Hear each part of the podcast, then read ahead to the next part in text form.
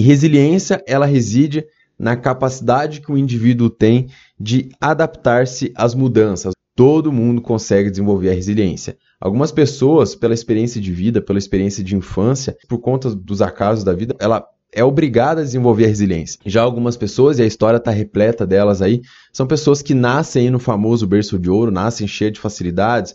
Passando por essa etapa, a gente entendendo aí que diferentes tipos de perfis manifestam diferentes tipos de habilidades, a resiliência, segundo o estudo da Diane L. Couto, que é uma jornalista muito renomada americana, ela passou alguns bons anos, desde a época de faculdade, estudando e entendendo como algumas pessoas são resilientes, por que, que ela é resiliente, por que, que isso acontece e como você pode desenvolver. Né? E ela, ela identificou basicamente três princípios pelos quais todo mundo, é, todas as pessoas resilientes, elas tinham em comum. O primeiro deles é que essas pessoas geralmente elas tendem a aceitar a realidade muito facilmente. Elas tendem a rapidamente aceitar com calma uma realidade difícil. Esse é o grande primeiro ponto. Essas pessoas geralmente não, não caem naquela ilusão de negar que a coisa está acontecendo. Elas rapidamente, além de captar que aquilo está acontecendo, ela consegue, consegue identificar essa realidade e elas conseguem passar por isso. No meu trabalho hoje, eu percebo que a maior parte das pessoas, elas têm um problema muito inflado. As pessoas, elas tendem a acreditar que o problema dela é muito maior. Ela alimenta aquilo com muitas dúvidas, dúvidas sobre si mesmo, vai perdendo a autoconfiança, porque ela se distancia um pouco da realidade, fica muito nos próprios pensamentos e ela acaba não tirando, não externalizando de qualquer forma que seja o problema. Como que seria isso na prática, Thiago? Basicamente é você criar um plano. Por quê? A gente, quando a gente vai criar um plano, a gente entende duas coisas principais. O que, que é a situação, o que está acontecendo, o, que, que, o, o que, que é isso, qual que é o real problema, é financeiro, é o governo que implementou uma lei que eu não estou entendendo, o que está acontecendo?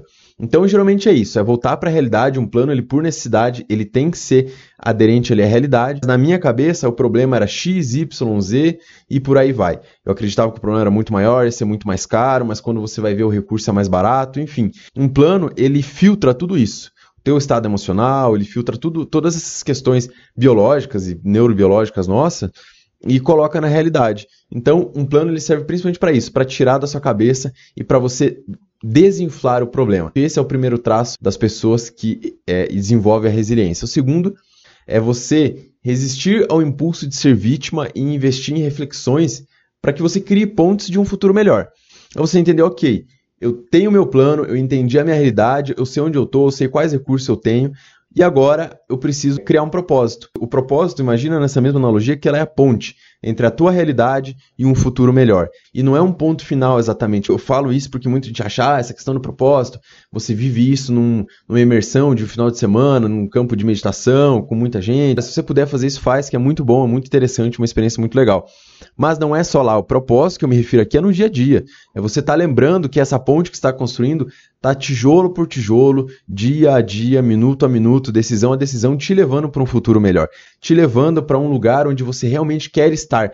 Ao invés de investir energia se colocando como vítima, ah, meu Deus, eu, eu, o fulano está melhor, por que, que isso está acontecendo comigo? Deus, por que eu? É, geralmente é essa a pergunta. E eu sei que não é fácil, é muito difícil, mas Invista a tua energia e lembra disso, invista a tua energia para criar pontes de um futuro melhor. O terceiro pensamento ou mindset, como você quiser chamar, de pessoas que são altamente resilientes é a capacidade de improviso contínua, de ser criativas em situações difíceis e adversas. Porque é muito fácil você ser criativo, não vou dizer que é muito fácil, mas é muito mais propício você ser o cara criativo no laboratório do Google, no em um ambiente totalmente equilibrado, onde você tem a situação de temperatura e pressão totalmente a seu favor. Mas a criatividade e a inovação, o berço da inovação mora na dificuldade. Todas as maiores inovações do mundo, ela nasceu de uma dificuldade, da dificuldade de sobrevivência, da dificuldade de ter mais conforto, da dificuldade de melhorar um serviço, um produto ou qualquer coisa que seja.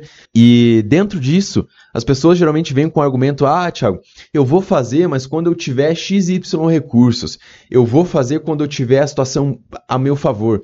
Se você está na situação ruim, essa é a hora de ser criativo, de investir em criatividade. Se está na situação ruim, esse é o momento de você sair da situação investindo em uma coisa diferente. Não tem momento certo. Seja empreender, seja empreender no ambiente digital, é, seja fazer qualquer coisa que você vai fazer na sua vida, uma reinvenção profissional ou qualquer coisa do tipo, nunca vai ter o momento mais propício do mundo, nunca vai ter o momento mais certo do mundo. Você tem que fazer o melhor que você pode com os recursos que você tem.